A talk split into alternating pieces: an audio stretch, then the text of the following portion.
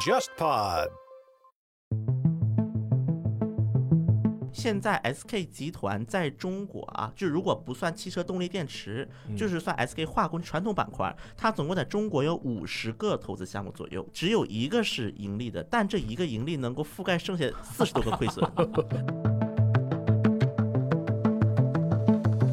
很多日本的，比如说像电信公司、互联网那个公司，他就会把他的 call center，就是比如说客服中心，对，整体外包给大连。对，然后很多日本人，就是你在日本国内打客服电话，其实他接到的是大连那个 call center，然后很多日本人是从头到底还不知道是一个外国人在跟他聊天。三星最后一工厂的撤出，当时还是做的比较人道的。在最后几个月的时候，三星的那个惠州工厂直接把竞争企业，也就是说 vivo 啊这种工厂的人全部拉到三星工厂里面的招聘说明会，帮你们再就业啊。大家好，我是沙青青。大家好，我是樊玉茹。大家好，我是全小星。呃，欢迎来到新一期的东亚观察局啊。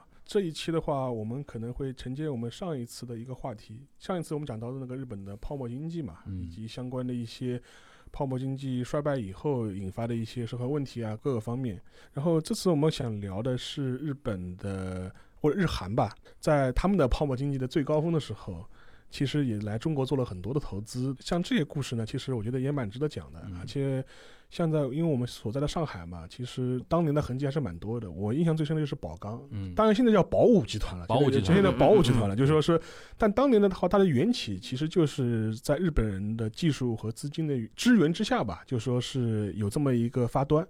因为当时我们都知道，那个当时时任的呃副总理那个邓小平同志，他去日本访问的时候去看了新日铁嘛，嗯，然后非常受到刺激，觉得哎，中国也应该有这样一个现代化的一个重工业的这样一个企业，所以说也也才跟日本人谈，然后日本人也的确是做了很多技术上的一些支援，嗯，然后资金上的一些贷款啊或者投资啊，在这个背景之下有了宝钢，嗯，所以说这个话题我觉得今天可以稍微展开聊一聊。哎，沙老师，那个你自己有没有分析过？比如说，当年日本人愿意投宝钢这个项目，他是出于什么考虑？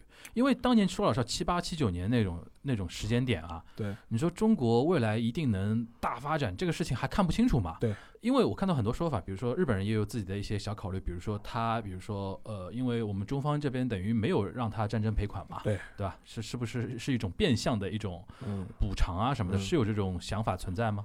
就日本对华投资，其实我们都知道，前两年日本刚刚停掉了 ODA，就是那个日本对华的一些低息贷款援助。实际上，在这几十年，日日本每年都会有相关的一些项目投资到中国来。政府主导的话，基本上有几类，一类是低息贷款，它往往会投资一些，就比如说，呃，相关的一些基础设施，或者是相关的一些工业的一些。呃，设备就比如说宝钢啊，甚至上海的，比如说浦东机场，浦东机场，就类似这种东西，或基建或者是这个工业项目，它会有低息贷款的方式来提供，这是一块。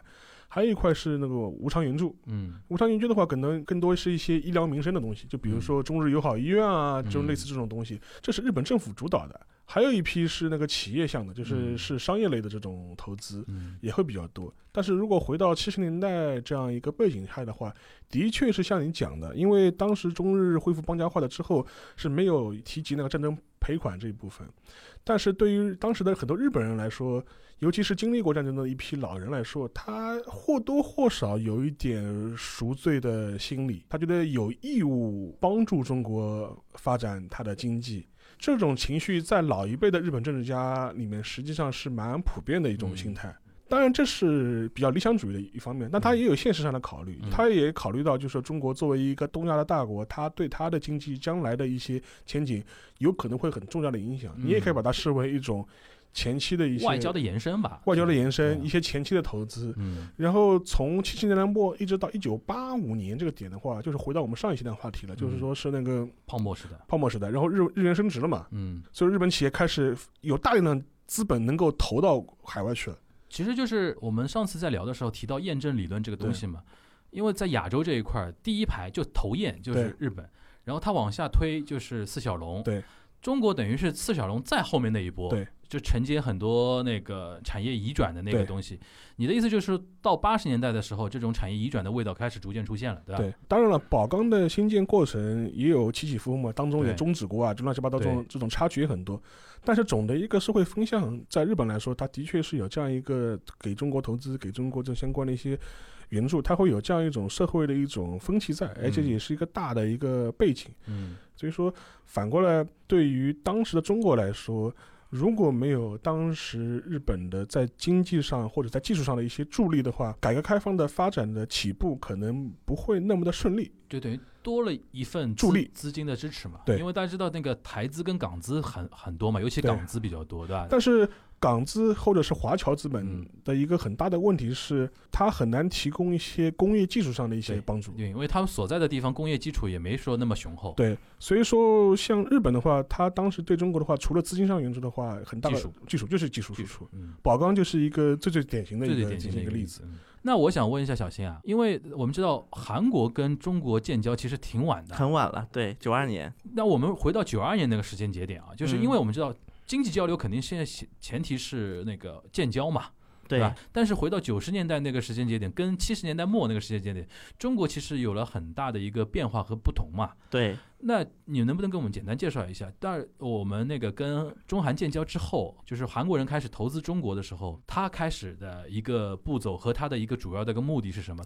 那么首先要说到一个问题啊，虽然中韩的一个建交是一九九二年的事情，嗯，不过其实大概八十年代末期，就是八八汉城奥运会结束开始，就其实是陆陆续续双方是有一些人员往来的，嗯，就是那已经开始有一些进出口数据出现了，对。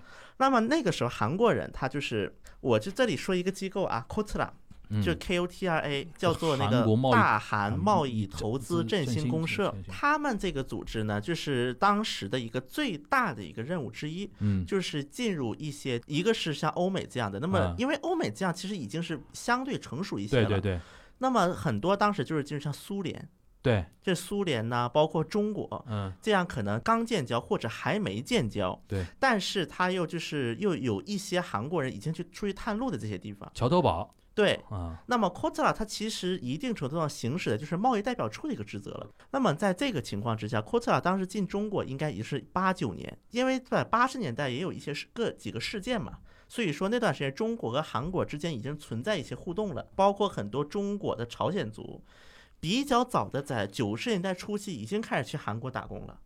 然后韩国的一些资本大概从八九年、九零年开始，也已经大批量往中国进了。哎，我插一句，就是最早一批有哪些企业？其实像那个时候的话，像三星这样反而还晚一点。最早的就是很多朝鲜族的，尤其是年纪稍微有一点，那么对一个东西应该挺大喜大，应该叫做就是一个牛肉粉、牛肉精啊，就偏那个生活用品。生活用品进的是最早的，然后在九十年代初期，而且进来都是中小企业。多一些，就是在中国设厂，嗯，一个是中国设，一个是看准中国的消费者，另外一个就是中国拼装完了之后出口第三国，嗯，那么这成了韩国企业的一个最早的一个就是投资的项目，所以在中韩之间的一个贸易，其实很长一段时间一个模式就相当于是一个中间材料的一个加工。嗯，一直到大概零七零八年，随着中国的劳动力密集型企业的劳动成本不断的上涨，导致这些青岛啊、东北地区的很多韩国企业跑路，人也跑路，就是这么一个背景之下产生的。那么像除了这些企业之外，那么剩下什么三星啊，这些算比较早的，三星、LG，然后汽车这一块，因为汽车它其实是一个工业的一个集合体嘛。对。那么北京现代就成了中国加入世贸组织之后的第一批合资企业。两千年初有一个电视节目，我印象很深，SK 大奖赛。对对对对，对吧？对吧？对，当时就觉得哦，是一个韩国企业冠名的一个电视节目。因为 SK，我们要知道 SK 这家公司，其实在到现在为止，它在中国的业务是比较活跃，但是因为为什么很少有人知道它啊？对，因为 SK 它是个化工企业出身的啊，所以说它是个 to B 企业。嗯，但是 SK 它在什么地方是最拿手的？第一个是石油化工。嗯，所以说现在 SK 集团在中国啊，就如果不算汽车动力电池，就是算 SK 化工传统板块，它总共在中国有五十个投资项目左右，五十个左右，只有一个是盈利的，但这一个盈利能够覆盖剩下四十多个 亏损。哪个盈利啊？这个盈利是中石化，说明这个行业金鸡母啊是它的，对对吧？对，它是因为它是是最早就是靠这个产业起步的，而且 SK 最早是韩国的国有企业，后来在跟卢泰愚有了一些政治交易之后，它成了一个财阀，是有这么一层关系在的。那么在韩国国内啊，大家对 SK 的认知更多是在通讯。因为 SK 电信是韩国第一大运营商，但是在中国，包括在海外业务，因为电信业务它毕竟是有国家限制的。嗯。那么在中国最大业务就是化工。那么在化工之后，现在 SK 在中国主力做就是动力电池、汽车动力电池。新能源。对，它第一个工厂是跟北汽合资在那个常州办，现在第二个工厂在盐城，跟在那个东风悦达起亚工厂旁边也在建。所以我们感觉到韩国，尤其是汽车产业的一个很有意思的一个特点，就是都喜欢扎堆儿。就比如说，我有一个北京现代或者一个东风悦达起亚厂子办好，这周边全是韩国供应链了。那这个跟日本也很像，日本企业也是这种上下游，它最好通通在一起的。丰田过去了，你们通通给给我跟过来，就是对。这点韩国比日本严重。我记得在零七年左右的时候啊，当时东风悦达起亚董事长，因为董事长是中方的，是悦达集团的那个王连春，当然就说韩国的这种闭环式的供应链会造就韩肥中瘦。这是当时王连春说的话。当然，后来经过了这么多年的改变，一个是现代汽车的一个掌门人的一个更迭，会导致说确实就是他们在一些零部件供应的模式方面会发生一些变化。另外一个就是中国国内企业它的一个实力也在不断增长。所以说现在这种情况没有以前那么严重，但确实韩国企业无论是三星也好，包括现代汽车，只要制造业有一个大巨头进了中国，那么就会导致这座城市多了一个韩国城。嗯，对。这是韩国企业一个普遍性，所以为什么现在盐城成为了延边朝鲜族自治州以外唯一一个所有的路牌上都标韩语的？因为我记得，就疫情期间还为了迎接那个韩国的工作人员，盐城还搞过包机啊什么，对对对，特别通道啊，就是哪个盐城啊？江苏盐城江苏盐城啊？对当时盐城市政府是出过一个声明的，关于疫情期间，说韩国人民，我们一同贡献盐城，我们所有人都是盐城市民。哦，还有这个事情啊？对，所以现在的盐城，一个存在的韩国街，另外一个就是目前的盐城，就是在疫情之前啊，是有飞韩国的定期航班的。盐城飞韩国，有盐城飞说一天两班，东航和韩亚一天两班，比苏州还多。所以我听下来，就是韩国的话，因为它跟中国经济要晚嘛，九十年代以后，所以说它等于是略过了日本的第一个阶段，就日本的最早的七八十年代那个阶段，第一个你可以说认为是支援。对，第二个是试探，它真正大规模开始进入，应该也是九十年代以后的事情。这个我觉得主要还是我们这边的经济状况的一个变化，因为你像七十年代末的话，中国真的是一贫如洗啊，对，啥都没有，技术技术没有，钱钱没有，资本资本没有，对。然后你日本进来，完全就是平地起楼嘛，对吧？对，那种那种感觉。然后等于是九十年代以后开始有大量的一些生产企业开始考虑。往中国进行转移，对对对对，产能的转移，然后因为有那个人口的优势嘛，劳动力的人口红利，人口红利嘛，劳动力便宜嘛，所以开始有些生产企业开始往中国转移。对，然后另外一方面就是我印象很深，当时是九十年年代，上海还拍过纪录片，就是讲这种在日资里面上班的这种上海人的这种故事情。然后，北京人在纽约，上海人在东京。就我觉得上海跟日本的交流是比较长期的一个事情。对对。但是因为像韩国，它进最早进驻的第一批是先去了山东半岛。韩国还是比较偏北，偏偏北山东半岛。另外一个就是最早它是进了东北三省，但因为东北三省本身的市场体量有限，所以后来就进北京的很。所以能发现一个问题，这个是有一个统计的啊，在就是日韩两国的企业，就是总部啊，就是地区总部，嗯。日企的百分之六七十的中国的总部是在上海，是在上海领区，应该说，就现在比如说那个江浙，就是离上海比较近的，都算上海，都算韩国只有百分之十，在上海这个领区，对吧？都在北京，都在北京。所以说，上海日饭多，就是上海韩饭开始出来是二零一零年之后了，就是开始那个往往南面开始那个什么爱 idol 啊什么开开始来了。我们长期还是上海这边是受那个。日本的那个，比如说产业影响啊，文化影响比较多。哎，那个沙老师，我比较好奇，你刚才还记得那个纪录片讲了什么事情吗？就是第一批在外资上班的人的一些经历，等于是那个等于是有这么一群人群在日企，因为我小时候在日企上班是一个很有光彩的一件事情。是是是，我你还记得以前上海有一个非常经典的一个电视剧，嗯，那个孽债，你知道吗？孽债孽债孽债，孽债里边有一个孽债，我跟大家稍微科普一下，讲的是 一堆云南西双版纳的小朋友，对，他们的爸爸很多很多是爸爸，这是是知青，然后回沪了。对，然后把他们留留在西双版纳，对，然后他他们 对，然后他们到了十几岁之后，从自己的母亲嘴里知道自己在上海有一个爸爸，对吧？然后他们他们整个人一起到上海来找自己的父母嘛。对，有一个小孩儿，他的父亲是在那个高档的 office 里边上班的，嗯，然后呢，这里边呢，他的一个设定呢，就是日企。日企的一个总经理，然后他谈判对象又有老外，又有那个日本人。对，就是我那天因为事隔很多年，我有一次回看那一集，我觉得那一集非常有印象，就是当时。日企就是给人感觉就是首先是神很很神秘很低调，对，然后就在那种非常高级的 office 里边，还有一个还有一个电视剧，反正当时就是演上海的小姑娘，然后在日本日企里上班，嗯，呃就不习惯这种日企的这种公司文化嘛，就是属于这种端茶倒水啊，女员工啊，在日本企业里面啊，就是上海这种小姑娘就是觉得很不适应嘛，对，然后等等是拍这样一个矛盾的一个过程，还有一个像像进入九十年代之后吧，就说是呃就日企越来越多的开始进入上海。南方的话可能是是上海，然后广州，呃，广州、上海，然后北方的大连，对，就基本上是这么几个。大连是个大的根据地了。大连是个大的根据地。然后我我据我所知，其实从两千年初开始，就日本也很多商事公司，他把他的 call center 慢慢慢慢放到大连去，放到大连去，放大连去。所以说，大连为什么有很多日语人才嘛？对。然后，大连理工大学日语系很强的。大连我们都知道，这个城市本身其实跟日本人的就有历史上渊源，孽孽缘吧，孽缘孽孽缘 孽缘，孽缘就很重嘛。因为我印象很深，我是嗯五六年前，我当时去大连旅旅游，我住的那个旅馆现在是个招待所，国营招待所，当时是名字叫大和旅社，嗯，就是一个。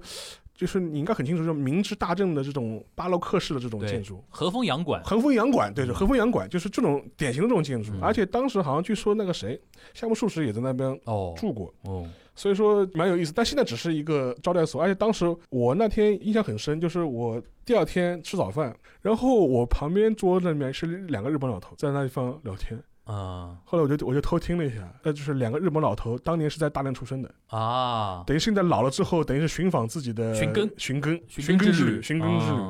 其实你就可能看出来，就是说 当这个城市的跟他的一些孽缘吧，就是对对对，这个没办法，就是很多日本人是东北出生的嘛，就是老一代的日本人，就比如说我们小泽正儿，小泽正儿，对吧？沈阳沈阳出生的，沈阳出生的，对吧？然后那个传桥洋一就是非常有名的一个记者嘛，对，他好像就大连，大连，大连，他是大连出生的，大连对吧？呃，这里边刚才那个沙老师提到一点，其实我觉得很体现那个九十年代中后期，就是日本人在中国这边是布局的一个特点了。就是他刚才提到 call center，call center，嗯，call center 就是因为其实就是一个那个脑力外包嘛。对，就是从七十年代末到九十年代这段时间，中国当时啊，就是人力成人力成本很低，人口红利之外，然后又随着我们那个科教这一块的一直在投资啊。在发力，对，导致就是两千年之后，中国有很多那种日语人才出现嘛。对，对，你别的不说，你呃，我都不说大连了，上海哪一家大学没个日语系？对。然后这帮人毕业之后，像大连更厉害，对，就是他就拼死的学日语，学日语嘛。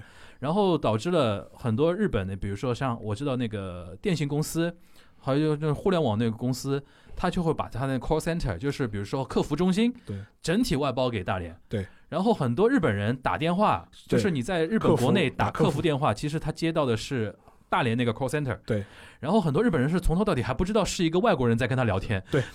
而且类似的例子出在美国的话，就是说。客服打到印度去，打到印度去，对对对对对，就就就这个意思。因为实在是就是可能全世界除了日本之外，学日语最多的最多的就是中国人了。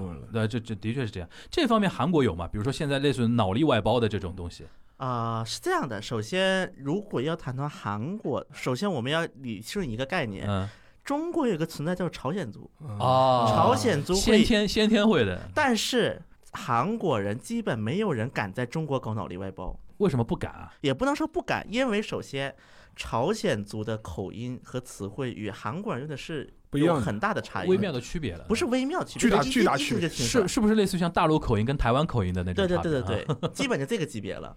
所以导致韩国的一些就是正式的机构是不会找朝鲜去去做脑力，可能就是一听韩国人就听得出来。对啊。他可以不找朝鲜族吗？他找现在学韩语的人呢？哎，你有没有了解过中国大陆现在不是韩语教育的情况？就是哪些城市比较多啊？什么？那么在比较长的一段，盐城会不会现在有很多韩学韩？盐城，但是盐城有个盐城师范学院，盐城师范学院有那个商务韩语系，应该是果然国内的专科院校里面应该开韩语是最早的一批。这个很合理，这个很合理。但当然这个是后话了，这已经是很后面的事了。对对对对对。反正最早嘛，像延边大学，延边大学，然后北京北京语言大学。再就是一些东北这些院校是开了一批朝鲜语课程，嗯，但这个朝鲜语也是以九二年是个分界点，九二年之前教的是朝鲜式的朝鲜语，后面是韩语了，变韩语对，后面一一变变变韩语。那么在其中最大的一次变化吧，应该叫做是出现在山东大学办了韩国学院，山大威海校区办了以一个国家命名的学院，嗯，那很厉害，这应该是第一次，这应该是个比较大的一个里程碑。从山大韩国学院开始，东北以外的各个院校的韩语系也开始越来越多了，嗯。像比如说北大呀，包括北外呀、北二外呀，就这种的。而且不同学校的韩语系毕业的人去的出路也都不一样，很有意思的。比如说有些学校韩语系毕业，他可能主要去做体制内工作去了，嗯。然后有一些毕业可能主要去做那种金融工作，比如说像上海这边，所以说这块多一些。但是韩语跟日语有一个不一样的在于啊，包括当年韩语在中国火的时候，其实韩国的留学生啊，从因为。学语言的无外乎这两种嘛，一种是本本地毕业的，一种留学人员。那么其实像就算在韩语在中国火的时候，那段时间基本也都是朝鲜族在掌握核心资源。然后像一些翻译可能会雇了一些就是本地大学毕业的留学人是没有什么位子的。嗯。那么我觉得这舆论涵当然只是一个案例啊，我是从两个方向来解释。第一个，在韩国留学回来这批，因为九二年才开的留学，自费留学是九三年开始的。那么本来时间就很短，中国人对于韩国的院校是没概念的，就不像早稻田呐这样，可能中国人很多还听过，比较熟悉。韩国的院校，第一个的知名度比较低，第二个就是因为很多的就国内的岗位都被要么是朝鲜族占领，要么就是在国内毕业这些人来就是两分了。嗯，所以到留学人员大规模回国的时候，已经发现没有位子坐了。嗯，所以说现在发现，比如说朝鲜族，他主要做的跟韩国工更多是一些做生意的。比如说，就是我办一个公司跟韩国做贸易，这样的话，朝鲜族偏多。嗯，但是在韩国的一些，就是中国的一些韩企就会发现，朝鲜族和在中国毕业学韩语、学韩语系的基本上一半一半了。啊，因为有些韩国人他觉得，可能相比朝鲜族，可能汉族更了解中国市场，对，所以就会下意识的，就是不全顾朝鲜族，或者是不全顾汉族，嗯，就是下意识的给这么做一个分配。当然，如果你要再往上升一点，嗯，那么这个瓶颈是来了。那么很多韩企，它对于汉族的员工，他的一个晋升的概率，当然，就算你是朝鲜族员工，可能晋升概率也没那么高。你只要是个中国人。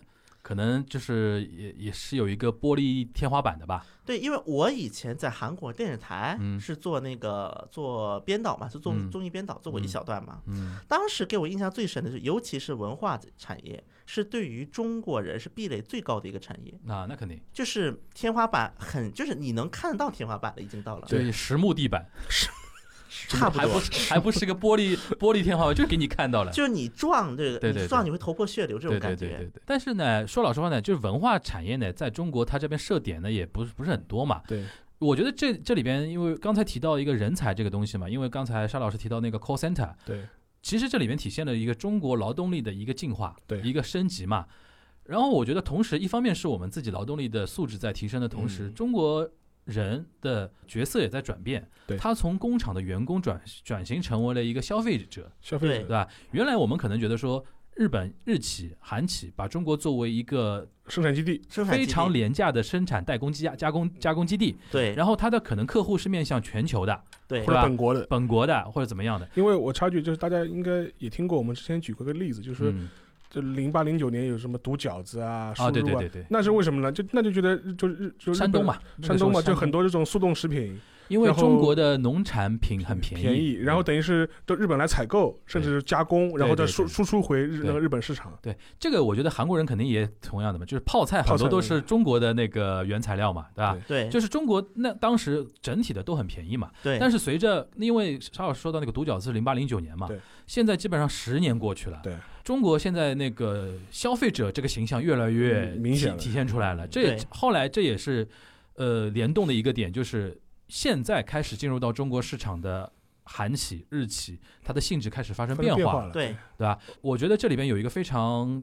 时事的一个一个热点话题，就是这两天又开始传了啊，日本撤资企业，就是韩国也在传呢。我记得就是我记得这个话题，我们前几期有提有提到，对对，就是跟新冠有关嘛。其实当沙老师那个时候解释过，其实准备撤回去的很多是因为日本人突然发觉新冠疫情之下，自己很多那种医疗物资都在物资都在中国生产。然后这个话题我们本来以为结束了，对。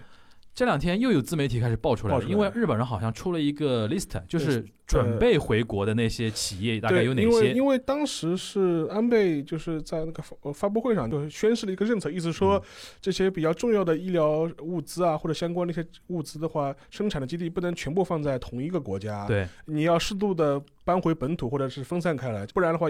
一旦生产链出问题的话，会导致很大严重的问题。这个其实有点像日本国内的国安政策。呃，就比如说嘛，因为我们都知道，很长一段时间日本国内口罩是紧缺的嘛，对，因为。它很多生产都是靠中国输入的嘛？安倍的口罩都发布的了，对，发布的马斯克，阿贝诺马斯克，这韩国人也知道这个，现在也知道了。因为所以说这个事情对日本政府来说，他觉得是一个战略上的一个威胁嘛。他觉得他就他倒不是说有华或者是仇华的问题，就是说他就觉得不安全。万一是国际物流有出现问题的话，或者国际产业链出现问题的话，我国内这些物资都没有了，就是所以说他就觉得要鼓励这些企业能够搬回来。最后。后来嘛，当然也是那个金那个我们那个金产省，就是为了贯彻我们安倍大人的那个旨意嘛，那你要出台政策嘛。后来他就出台了一一系列的补贴政策，就是说你你你愿意搬回来，我们会给你一些补贴，就是等于是，然后有有一个固定的金额。然后最近可能就公布了大概七八十家，就第一批第一批些，就是就是回回搬红榜，回搬红榜。然后后来嘛，当时国内自媒体的报道角度就是说啊，就是你看，就是说，因为他会联系到。中美中美贸易战贸脱贸易战大的氛围，然后又所谓中中美脱钩嘛，他就你看啊日本也要跟我们脱钩了，你看这个日本人要听爸爸的。但说实话，我觉得有点言过其实了，因为有点言过其实了，因为其实你仔细看这些企业。大部分都不是这种大手的这种工业企业，嗯，大部分都是这种低附加值的这种纯生产型企业，甚至你很多都是生产口罩的，对，跟这次新冠有关的一些产业，这都是些企业。所以所以说，我觉得这个呢，你能够把它拿来，就是说是，呃，就说啊，就日本也要脱钩啊，或者怎么，我觉得有一点言过其实，因为我反向过来，我觉得这两年的确有很多日本企业撤离了中国。或者是去了东南亚，对，我觉得你要从两个方面来理解它。第一个的话，他他是他出于他自己国内政治或者国际政治的一个考虑。第二点的话，实际上也是中国市场本身发生变化，成本嘛，一个是中国成本变高了，对的。第二个的话，日本企业对中国的定位也发生变化了，因为第一批来的日本企业都是一些呃 B to B 的企业，对对对，或者他把中国当做一个生产基地，对对对。当然，随着劳动成本的增加。或者是一些贸易风险的增加，它要转移。对，但是另外一部分我们也注意到，这些年也有很多新的日本企业开始进入中国，他们都是以消费为终端的，它是 B to C 的企业，对，大量的进入中国。所以说，我觉得这是因为整个一个中国的行产业和市场已经发生了一个迭代了。你你与其说是日本要脱钩，这些企业要要离开中国，你还不如说是大浪淘沙，要换一批日本企业来来中国了。日企的更新换代，日企的更新换代，就是我们现在看到很多的日本的这种消费品牌，对，开始大举进入中国。最有名的最这两。两天在上海开的 Loft，对啊，这不是买空了吗？Loft 在上海排队排的已经是。就是进场都要排队，是买空。买空买光，你有什么卖呃，你有什么我买什么。对，然后还有一个就是可能我再插一个，就是电商的佐佐烫，佐佐烫对对，太明显了，佐佐佐佐烫一个日本电商，他现在还敢冲到中国来，你不是找死吗？这个韩国电商以前也进来过，但没办法，就是我的意思就是说，他们觉得这块肉我不能掉啊，不能掉，对。中国市场我都不进去，我还能在哪哪里能赚到钱？对，它是这么一种形态，你知道所以，所以说我觉得这可能就是一个时代背景发生了一个转对，变，真的变化了。还有，我觉得还有一点啊，消费里边还分啊，你像 loft 这种日常消费品，对吧？嗯那个它很明显。还有一个就是，你比如说像韩企，可能特别明显的一点就是汽车企业，嗯，因为现在中国消费者就是很多日本汽车企跟韩国车企的最大的消费消费国嘛，对对对，对，就是我们的销量很高嘛，所以说你说你说广汽本田。什么广汽丰田，你嗯。你敢离开中国市场吗？对。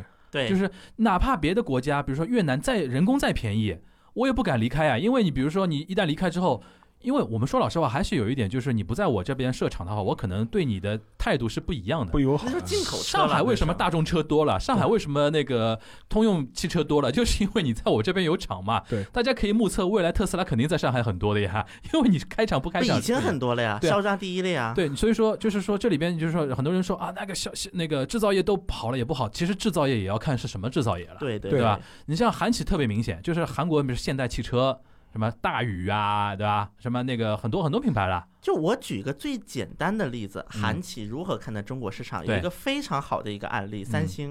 嗯我们看这几年三星在中国的布局的一个变化。啊，你你要跟我们好好盘一盘，。好那么三星最早的时候，大概是零零年代初，在嗯中国设了一批工厂，而且这些工厂大多数都集中两个地方，一个在天津，对，嗯一个在那个广东珠三角一带。对，那么其中因为三星在零零年零几年啊，它的一个核心产品手机嗯。是它产生利润最高的。对，那么它是把一个产生利润最高的产品放在了珠三角生产，嗯所以什么东莞呐、惠州啊，有一批三星的工厂。嗯大概到了一零年代的时候，三星做了第一个，三星做了一个决断，就是其实三星进入越南比文在寅倡导大家进入东盟更快更早，嗯，大概是一四到一五左右，三星是越南第一大外资企业，嗯，已经是现在已经是了。那么当时三星在越南投资还是手机吗？对手机工厂它，等于主要是手它等于从东莞转移到越南去，越南就一步步转移，但是三星没有一次性把它转空。另一个方面的问题就是，三星的手机在中国的占有率越来越低，出现了这么一个问题对对对，就出现这么一个问题。所以说，三星后来的一个生产就走了一个，就是它是手机的产能，它的调整方法是，低端机在东南亚生产，出口的在东南亚生产，往中国国内卖的里面，嗯中端机在珠三角留一部分，嗯。然后高端机在韩国本土产，嗯。啊，然后再后来，因为在中国的销量实在是不太好看，对所以说当时就是在那个工厂就一个个撤，什么东莞的一个个撤，最后大概到了去年夏天，惠州也撤了，因为惠州是最后一个工厂了，嗯就是在三星在中国不产手机了。对。那么我记得当时啊，国内的一些媒体还特意关注过三星最后一个工厂的撤出，对因为当时三星最后一个工厂的撤出，当时还是做的比较人道的。嗯那么就是当时有一些补偿措施，比如说工作满五年给你那个限量版的手机，嗯。然后当时 员工只要出来就有黄牛在收，嗯。嗯啊，员工就像茅台一样哦，去茅台机场买黄牛，外面就有人收。等于变相给你一笔钱吧，这是一个，然后后来就是当在最后几个嗯。月的时候，三星的那个惠州工厂直接把竞争企业，也就是说 vivo 啊这种嗯。工厂的人全部拉到三星工厂里面的招聘说明会，帮你们再就业。啊，嗯我记得当时国内媒体还说，三星是外企的一个典范。不是一关了之，对，为什么三星会这么做？嗯因为三星一方面它跑了那么多嘛，它不工厂走了那么多，嗯但与此同时，它在中国的工厂，它总的一个投资额是其实没有下降很多的嗯，基本是没有下降的。第一个，三星在西安有三星在海外最大的芯片厂、芯片组装厂。对。那么第二个就是它把就是电池，因为中国的一个补贴政策的原因，导致一直以来韩国的电池在中国是拿不到补贴的。嗯，因为它没有价格竞争力，这么会就是导致。对，所以说很长一段时间以来，三星的电池其实在中国是不太好卖的。嗯对但是它在西安设了厂，还把西安厂扩建往第三国卖，所以说三星的厂还是蛮符合运作是的。手机电池、动力电池动力汽车电池、啊汽车的啊，叫三星 SDI 现在第一名不是什么宁德时代吗，啊，第一名 LG 了。已经 LG 了吗，但是第一名 LG 的原因也很那个，是啊因为特斯拉，因为特斯拉装了 LG 的电池，啊，因为它在中国的一个销量上升，导致 LG，因为 LG 之前的中国是没有补贴的，一直是、LG 的全球装机量突然成了世界第一。那它既然没有补贴，为什么还在西安设厂还扩大呢？这个就是第一个是韩国本国的制造业环境不是很好，就更贵。一个是贵，另外一个就是有各种各样的一些外在的原因啊，比如说税呀、一些规定的限制啊，就是就是我们说的这个总体成本吧。对，这个总体成本不只是你生产用的成本。那西安的魅力在哪里呢？对他来讲，一个就是它半导体首先在西安了，三星这样就拿了中国西部大开发的一个头号。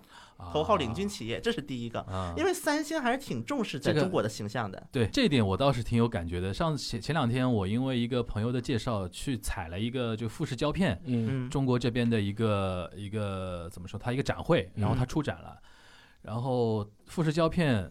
在那个展会里边是最大展区，嗯，然后我我我问他为什么最大展区，我说你们已经不是不做 to C 内容了吗？对，为什么还搞最大展区呢？他说领导对我们的期待，就中国的领导对我们的期待，你知道？这个呢，我觉得这就是东东亚中日韩的。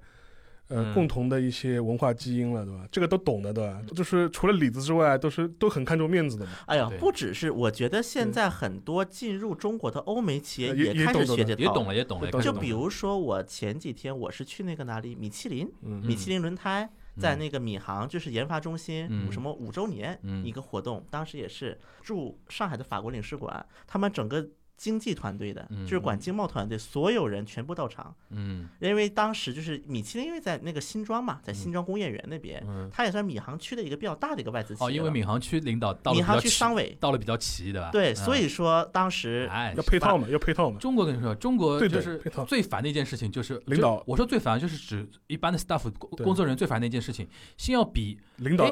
我们这边比如说是个局级干部来了。对方外企这个领导，他如果是个副总，那我要先打电话问你们 有几个副总？你们有几个副总？然后你们最高总就是我如如果对标对吧？比如说你们公司总裁如果是个局级干部，那副总那就应该副局。那我们这边来了个局级干部，他会跟你说你不行，你必须来一个董事。董事对，很烦的这个事情，是的，这个真的很烦很烦。是的，但我觉得中日韩应该能够更能理解，我们互相之间能理解，互相之间能理解的。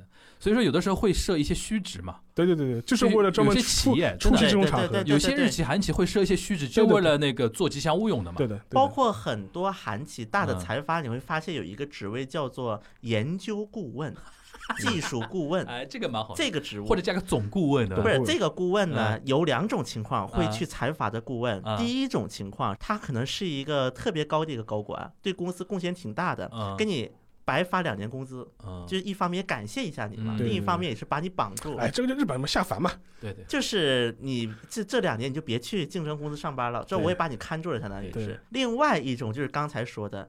跟政府有关系的一些人，对，就是肖老师刚说下凡嘛，日本人叫下凡，就是所以在韩国的财阀出现顾问这两个字，这个职位，就是就知道是这种人了。就这种人呢，就到我们这边来呢，就是我们领导好好配对了。对，那我们还是回到一个一个主的一个框架上面来，就是我们讲到就是进入到最近这十年吧，对，中国消费市场的一个变化，然后中国的一个劳动力的一个更新，对吧？导致日韩对于我们的一个看法、观点和他们实际的一个操作的一个呃企业啊。每个企业的它的战略，它的中国战略都发生变化了，对，对吧？对。然后我们可能要说一下那个最近的那个话题，就是 RCEP 那个事情。嗯。就未来肯定是要往那个东亚小循环 走的。这个可能要让沙老师先介绍一下，这个东亚小循环其实是未来的可能是一个热词儿吧。对，因为一个嘛，现在我们大家知道，我们现在国家也会讲一些内循环、内循环、内循环、双循环并轨的内循环、外循环的一些问题嘛。但是在内循环、外循环当中，可能还有一个交集。嗯。就是除了一个世全球世界的一个大循环和中国国内市场的一个小内循环之外，可能还有一个东亚的一个小循环。嗯。可能包括中日韩，也包括东盟。嗯。因为现在东盟其实已经超越那个美国，成为中国最大的一个贸易的伙伴了。对。另外一个，所以说今年年底的话，本来也是在谈那个 RCEP 的要那个谈下来嘛。中日韩加东加东盟嘛。现在目前 RCEP 是。印度等于退出了，印度退出了。现在它的一个 RCEP 的框架等于是东盟十国加上中日韩，中日韩。而且这个事情呢本身呢，其实无论就是说是日韩啊、中日啊，或者是韩日啊之间的一些政治上、外交上的一些。呃，问题暂且不讲，但这在经济和贸易上来说，其实对于所有国家来说都乐见其成吧。对，都希望能够有这样一个结果。对，尤其是在这样一个全球大环境之下，嗯，呃，疫情之后，可能一些国际交往或者贸易的一些网络可能会发生一些大的一些变化。嗯，但相对来说，可能东亚三国，然后加上东盟，有可能会形成一个呃以亚太为核心的一个经济的一个循环范围。因为其实这些国家之间的一些经济贸易往来，有可能会加快一个区域化。因为我们前面就想。疫情之后，然后然后有一个美国单边主义，可能会导致全球化的一个时代的一个终结。大家都说全球化时代倒倒倒退了，终结了。我我看到，当然我个人也比较认同一个说法，就是说可能会从一个全球化时代慢慢转向一个区域化区域化时代，就是大家像拼图一样，这样对。欧盟是欧欧盟一块，就美北美一个圈，北美一块，然后亚洲亚洲一块，东亚加东东加东亚加东盟是是这样一块。我觉得这个板块的意识其实就至少到经贸上来说。板块上已经逐渐开始成型了嘛？像这一次，像欧盟吵了三天三夜的，一开始以为谈不下去了，最后还是咬牙他妥协了嘛。但还是要维持一个欧洲的一个板块不要崩掉嘛。其实这个意图还是挺明显的。对，所以说我反过来今年年底就看那个呃 ASEP 能不能最后能够敲定落实。嗯，本来这个事情在疫情前都已经说了，就是就是说今年年底要原则上要通过了，就是属于属于这样。那我们来分别问一下，比如说韩国那边对于那个年底 ASEP 有什么观察吗？比如说鉴于日韩关系啊，或怎么样啊？啊，韩国人目前把这个还是看成一个配合中国。对，这四个字配合，因为他加入 RCEP 最大的目的还是看重中国市场，一个是看中国市场，另外一个韩国一直以来秉承的就是一种开放性贸易，就是韩国自己出过一个统计啊，说韩国应该是全球目前跟就是双边 FTA 最多的吧？不是，不是国家数最多，而是领土面积最大啊。他按照领土面积算，因为有中国呀。啊，因为有中国，有那个什么欧盟，有美国这些，然后还有巴西。他可能国家数量没那么多，但是国家数他没有说，他就是领土数量最大。他反正大国他都签了。好像当时韩国人算了一下，除了墨西哥和日本没签，其他都签了，跟 TPP 里面的所有国家。其实未来韩日 FTA 其实完全可以归入到那个 RCEP 那个框架框架里面去。但韩国反正现在韩国对于 RCEP 这个事情提及度不高，嗯，可能他们还是看把这个当一个中国主导的一个他只要搭车就可以了，对他只要不迟疑，呃，不捣乱，我觉得没什么太大的问题。对，那邵老师有没有观察过日本现在国内呢？比如说你刚才已经提到过一点了，就比如说没有疫情的话，对，其实去年其实已经说过，今年肯定是要原则上要清掉。现在疫情之后，你知道，因为中日关系现在很有点小微妙嘛，对吧？对，这么因为我觉得其实日本国内就是你。我们其实你听过我们东亚观察区之前的就节节目就知道了，就是日本国内政治气氛亲美是主流，对主基调是主基调，所以说你不要对有些东西有一些不切实际的期待。对对对，所以这是这是第一点。第二点之下的话，就说其实日本的话，其实像呃某些台面上的一些政治人物。哪怕像安倍这种人，其实我觉得他是对待中日关系，其实或者是跟东盟，跟可能更多是一种实用主义的角度来考虑这个问题的。所以他也是在很艰难的在中美之间向走钢索。走钢索。嗯。所以说，我觉得很大程度上也要看，就是说十一月初的选美国大选的结果。如果川普就是说是没有办法就是连任的话，可能日本的态度会变得特别明朗起来。对，就拜登虽然跟中国关系也不会特别好，但至少在在国际贸易方面，他会不会相对来说是肯定会更开放的一个态度，不大会单边主义的态度那个不会那么强烈。就是 American First 没那么厉害，没那么厉害。所以说相相对来说，日本的话可能反而会更放开手脚去推动那个 ASEP 的这个相关的一些协议。另外一个的话，其实对日本来说，其实还有一个问题，因为它第二季度那个 GDP 那个数据也出来了嘛，其实也是。不太好看，不太好看，所以他也需要就是说是能够刺激，能够刺激一下嘛。所以说，我觉得从这这两个角度来说，我觉得他会在维系对美关系平衡的前提之下，尽可能的去做这个事情。就是政治安全靠美国，经济发展靠中国。对，这个我觉得对日韩都是同样的一个主题啊。对，所以说我觉得你判断日本国内某些政治人物的言论的时候，其实有一个前提，他有些话说的说出来。我们中国人听了很不舒服，但是说了也就说了。第一是说了是也就说了，第二个他也不是说给你听的，对的，说给爸爸听的。他是说给爸爸听的，说 至于要不要当真，我们要个案分析。对。对，但我们现在有一个什么呢？就是我们自媒体有的时候会把一些放大小的事情放大很大，放很大。然后国中国国内老百姓呢，就是群情激愤，就是定力很不足啊。就是群情激愤。其实定力不足也是因为不了解后面的一个背景。对，呃，这里边我觉得沙老师提到一点，我特别感慨的，就是日本人的这种现实主义啊。对，现实主义就是利益的那种计算嘛，就是归根结底就是我们说的那个，就是呃，那个叫国安，就是军事政治的这种东西，要靠美国来支持。然后经济上面，经济啊，还是要靠中国。呃，我现在越来越觉得，像除除了那个佐佐汤啊，跟那个呃刚才说的那个 loft，loft，现在越来越多的就是 to C 的消费消费平台，面向消费平台的，就比如说。我们几年前还在说什么爆买嘛？对对对对对。那个时候什么日本连个什么马桶盖中国人都会抢的嘛，对吧？你就更不要说韩国那个时候承接了东 中国多少妹子整容的钱，对吧？什么那个金星就是舞蹈家金星说嘛，去那个韩国东大门那边去去购物都是。包着纱布的中国妹子刚刚整完容就去东大门购物，然后一都是东北口音，东北妹子去那边整容什么的。其实这些都是中国消费者现在给世人的一种印象嘛。但是这两年开始发生变化了，就是对于日日韩来讲的话，他说我要离我的 okaksa 嘛，离我的客人越来越近，那怎么办呢？我开到你中国去，对吧？这这里边我就要提到那个我那天比较。亚裔的，就是走走汤，我比较讶异。你作为电商，你竟然跑到中国来，因为你敢来，有天猫、有京东这种在，你敢，你敢干哈？这这是一个，还有一个就我比较印象比较深，就三井那个商事，对，它旗下的一个 shopping mall 的品牌叫拉拉 port，拉拉 port，中文叫拉拉宝都嘛，对，拉拉宝都可能也宣布要在上海的那个金桥地区要做第一家店。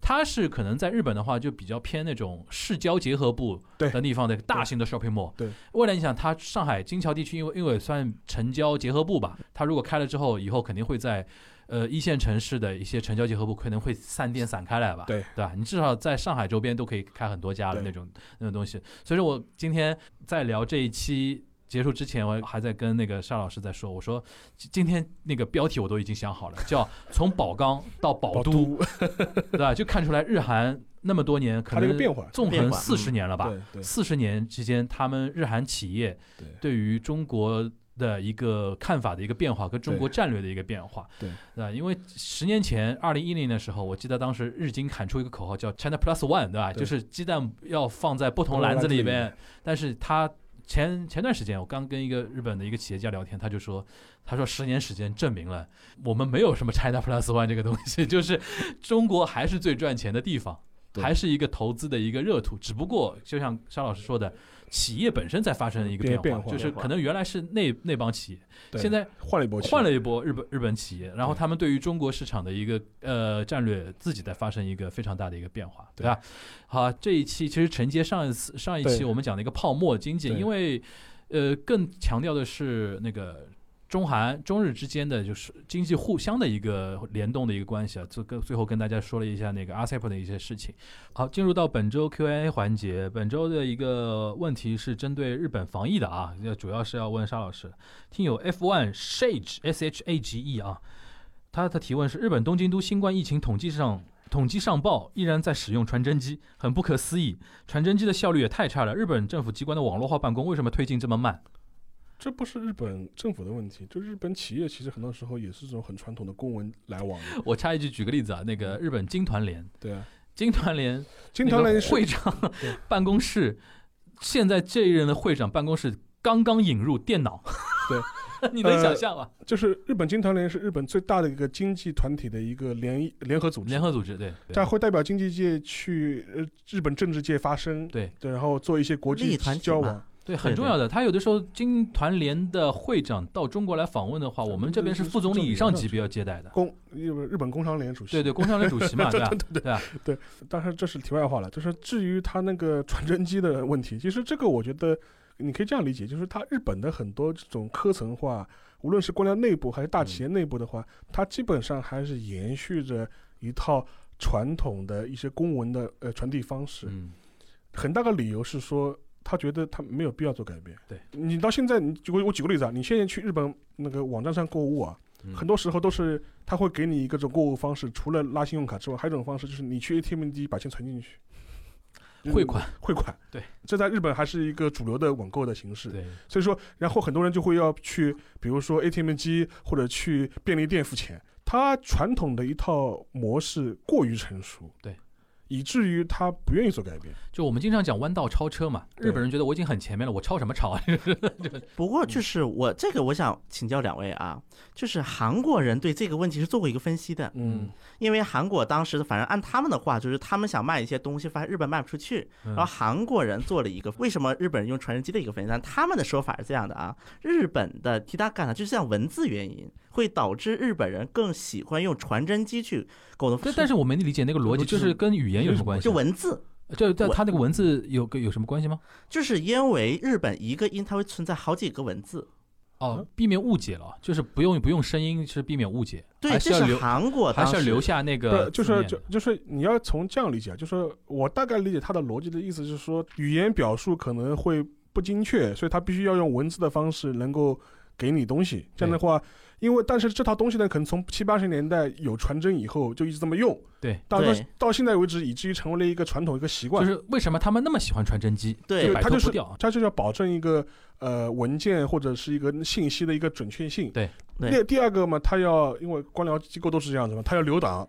存证，他必须有个文配白纸黑字的东西。不相信电子化的东西吗？白纸黑东西留下来，这样的话，他认为就是说有一个能够存查，或者是他一个公文需要，他要他要做这样一种保留，他要么是这样一个逻逻辑。但是我觉得从日本人角度来说，他为什么还在用传真机？他因为就觉得，我举个例子啊，就是说我们现在中国是另外一个极端。你现在我相信，哪怕是在政府机关里面，他传文件就是用微信传。对。